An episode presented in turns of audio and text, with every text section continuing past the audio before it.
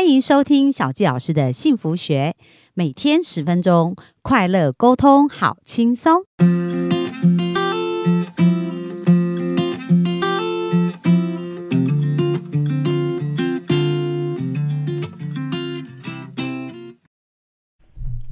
欢迎收听小纪老师的幸福学，很开心又在空中跟大家见面。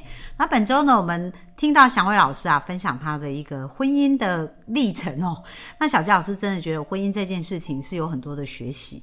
那最最重要，我从祥伟老师身上学到一个承诺，就是说我们今天在他在这个婚姻的关系里面，他非常坚持啊，而且非常认真，是想要把这个婚姻经营好，所以他不会因为遇到问题他想要离开，而是他把它当成一个破关。就是不断的去突破、去超越，所以他们才能够在关系上一路越来越好。所以我要鼓励各位幸福听众，就是说我们到底看向哪里？我们是觉得说合则聚，不合则散。很多人都常常讲这句话，可是事实上婚姻本身它经营就是有很多的挑战跟学习嘛。所以我们有一个正确的基准点很重要。那本周小伟老师真的是一个很好的示范。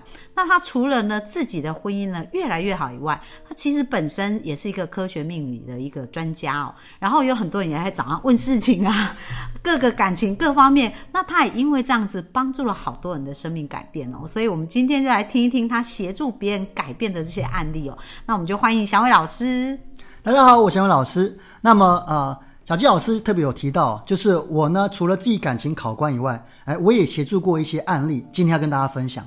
那诚如我第一集就讲过，我说啊，有考官才能破关，破关的人才会有力量啊。那我感情也是，我为什么我要说我感情也是呢？因为呢，我呃咨询很多案例中，对于那种很难解的，我一定会分享我的感情故事给他听。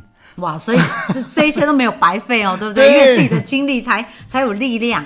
其实我太太很介意，她说：“为什么你要把我们的故事到处宣传？” 我说：“其实是这样，因为我们过关了，我们可以把故事去帮助别人。”哎，真的哦！我通常把我的故事跟感情考官的人分享，他们通常听完的故事之后，觉得他们事情好像没那么严重了，他们瞬间就能和好了。各位知道吗？嗯，好，那这边分享几个故事给各位听哦。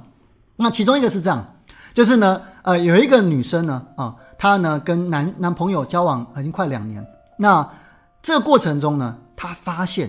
这男朋友在后期呢会冷淡她，甚至有一次哦劈腿被她抓包了。嗯，这里劈腿呢并不是我们想象中的啊，真的是暧昧，而这里的劈腿呢指的是去招妓哦。那为什么被抓包呢？啊，因为他们那时候刚好在冷战，而这个女方呢并没有住在男生家，然后就很奇怪，这女方的直觉很准，她那一天特别晚晚上杀到男生家，就看到男生不在，而她就在门口等他。那男生一回来，真的快被他吓到魂飞魄散了，他就糟了。他说：“你去哪里？”然后因为这女生呢，讲话是很严厉，甚至会用监视器。他说：“你去哪里？”你的，然后那男生一听到他的口气很严厉，就跟他说：“好吧，我老实跟你说，我刚才去招妓，刚回来。”后来这个女生就很生气啊，就气说：“你怎么可以这么做？你怎么可以对不起我？我们没有真的分手诶。啊，就这样跟他说，然后就很难过。然后呢，这件事情呢，这女生呢，当然去求助了很多老师，还很多的朋友，所以这件事情呢，大家都知道了哈。但是到我这边来呢，我当然希望能够有有一些帮助。而怎么帮助呢？哦，就像我说的，有破关才有力量。我通常呢会先跟她分享我的感情故事。那听到这边女生会以为说，哦，所以你也发生过类似的事啊？男生嘛，难免都会这样。我跟她说，不是。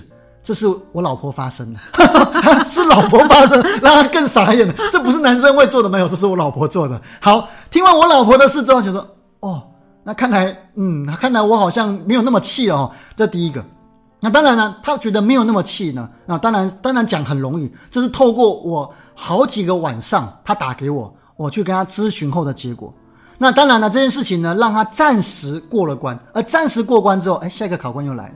这时候就遇到他妈妈的考官了，他们好不容易也真的在一起，也原谅男方了。可是女呃男方的妈妈却不接受他，甚至呢会在他不在的时候把他的鞋子东西全部打包扔走。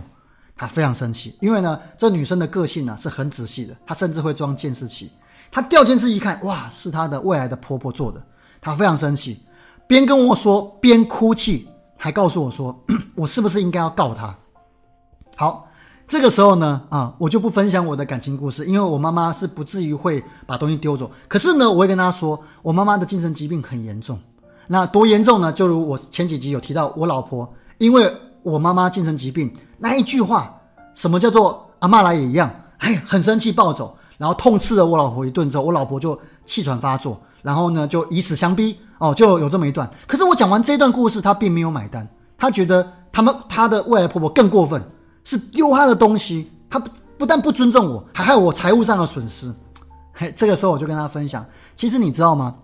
我就说。在事业上面，我跟他说，以我来讲，嗯，其实各位可以理解，我在事业上面，我才领啊，我学这个企业金不过短短五个月，可各位可以想象得到，其实呢，因为我创业初期我是需要资金，我并没有打算要花七十几万去学这种东西，毕竟并并不是太便宜。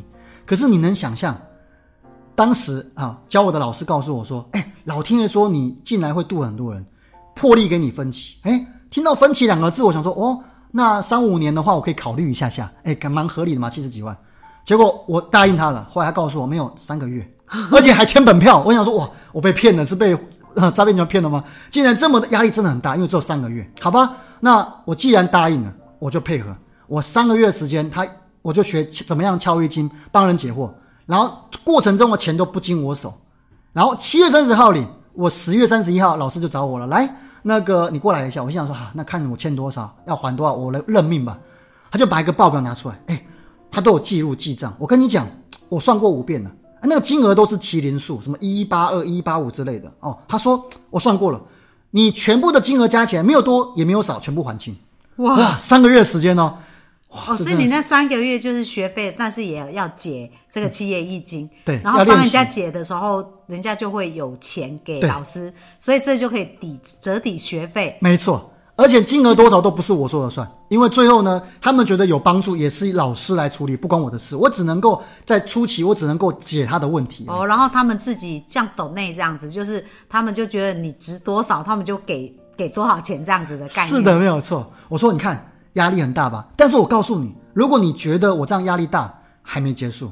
其实你知道吗？当我领了之后，我敲一金的营业额每个月都破百万，那个压力真的是大到不行。因为为什么？我后来才知道，原来他们他们给你敲一金，然后还给我一个会长哦，这都不是我愿意，他们就是封我为会长。一旦会长之后呢，我的营业额就是一个月要一百万。但是因为我才到现在才不到半年时间，完全不知情啊，我就真的一直做，这五这连续五个月都是破百万。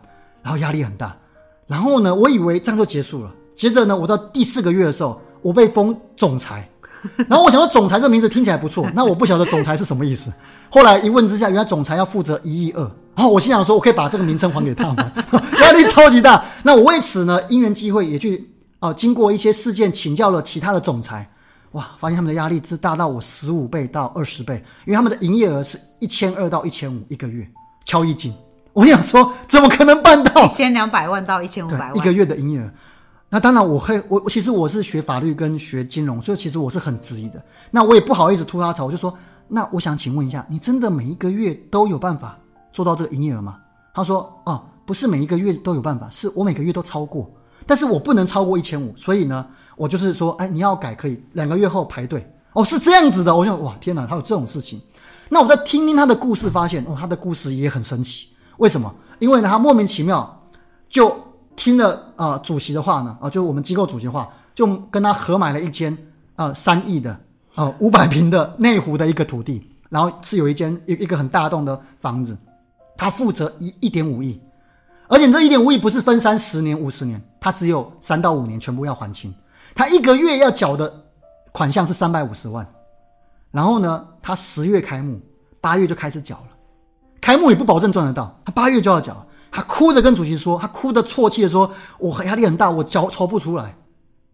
然后主席好歹是一半的啊所有权人，但主席完全吃了饭，然后很从容的说，你在哭什么？你是怕以后赚太多钱喜极而泣吗？他觉得你在说风凉话，我现在没有钱，你跟我说以后的事，那他就觉得很难过。可是主席没有打算帮他处理，他说你的灵魂很镇定哦，你不用担心，然后就走了。所以他就想说，所以我得自己负责三百五十万，哎。很神奇，他不但那个月的营业额一千六百多万，而且连续两个月都没有在那那个没有营业之没有开幕之前他就开始做到了。他一开幕之后到现在，他的营业额没有低于一千五，他也不能超过一千五。哦，我是不能超过。为什么不能超过？因为他那个功德要转换哦，所以超过他要处理，哦主席要处理掉很麻烦，所以就只能赚一千五。所以呢，他的压力是很大的哦。我听他那个总裁这一路花四年时间，从一间形象顾问公司，然后呢收掉哦，说遇到一些问题，然后遇到总遇到主席之后，他慢慢的再从头开峰会，像我一样当会长，然后变成总裁这一路的心路历程之后，我就觉得，我突然觉得我压力好像没有那么大了，因为我觉得一个月扛三百五十万真的是压力太大了。那他的故事还有很多，包含主席是很啊非常节省的人。那五百平占地五百平，他们去估的结果是大概要花五千五到一亿之间的装潢，包含油漆、包含装修，而且那个是电信电信总局，还包含高压电的迁移跟剪辑，全部大概五千五到一亿之间。但主席只给五百五十万，叫他全部要完成。所以这些人呢，哪怕他们他们啊有一个有一间公司，我不好意思说，他们可能营业额都十几亿了，他还要去剪高压电，冒着被电死的风险，你知道吗？去捡高压电，然后搬几百公斤的那些生物进去，哇，天哪！他们既然做到五百五十万，那当然，因为那个地方我亲自参观过，真的很漂亮，很难想象他们只花五五百五十万，就剩下全部都自己来。那当我讲这个故事给给这位女生听，我跟她说，你看，当她面临这么大的挑战跟考官的时候，她后面的礼物，如果我知道她后面是这么的好，营业额这么高，然后这么的漂亮，就像博物馆一样。那么前面的努力我就愿意，可是他们当下看到是废墟，是一充满了高压电，然后破破烂烂，跟鬼屋是一样的。他们只有五百五十万要处理这么五百五平的五百平的哦的空间，所以当下他们的压力有多大，有多绝望，而且他也后悔答应主席要买下来。可是后面看到的哇，就是像博物馆一样啊，你要参观还要预约，所以让我觉得哇，如果你知道结果的话，你一定觉得这个是值得的。而且他家营业额每每年都是一点二亿到一点五亿，是这么高的营业额。那换换句话说，你现在看到的情景，你看到的是 OK，他妈妈丢你的东西，但你可能没有看到的是，有一天妈妈接受你的时候，那些东西会加倍奉还给你。你要看到的是后面接受你得到的那一份礼物。他听完我讲，本来还有有点坚持要告妈妈的，不但不告妈妈的，后面还告诉我说，其实妈妈如果跟我讨论的话。或许他就不会丢我的东西了，就自己自己转念了，就自己转念了，没有错。所以呢，人就是这样。当你提一个更大的考验的时候，他觉得自己好像在当下，哎，就没有那么严重了。好，这是我的第一个故事哦。那我第二个故事是，哎，这个案例呢是他们已经结婚了，但是结婚之后呢，他们感情呢由浓转淡，这过程中呢，他也有一些暧昧的对象。OK。好，那么这暧昧对象呢？因为在过程中都跟他说啊，你们感情不好就离婚吧，哦，没关系就离婚啊，反正还有我。哎，这个时候他就来询问我的意见，他说：“小伟老师，你觉得我该不该离婚呢？” 我就告诉他说：“人生就是一款游戏，你如果没有破关，你相信我，下一关还下一个人还是要破关。是的，没有错，你换另外一个考验依然在，只是剧本演不一样的而已。”好，所以我跟他说，如果你的考验没有过，你就贸然的换下一位的话，那么我几乎可以肯定告诉你，你跟他感情也绝对不会好。那当然，我以结果论结果论来讲，确实不好。为什么？因为这男生就我的理解呢，他也有很多段感情，而且呢，他前阵子才为了上一段感情啊，而且是前女友都早就分开哦，前女友交了男朋友，他打击很大，然后呢，现在呢还走不出来。所以，如果你想想看，如果当时他没听我的，他跟他在一起，他的前女友交了男朋友，还会让他影响到心境，甚至会走不出去，你会不会又跟他离婚了呢？啊，这是有可能的。所以，以结果论来讲，还好当下你没有接受这段感情。好，当然不止这样啊，他还怎么样？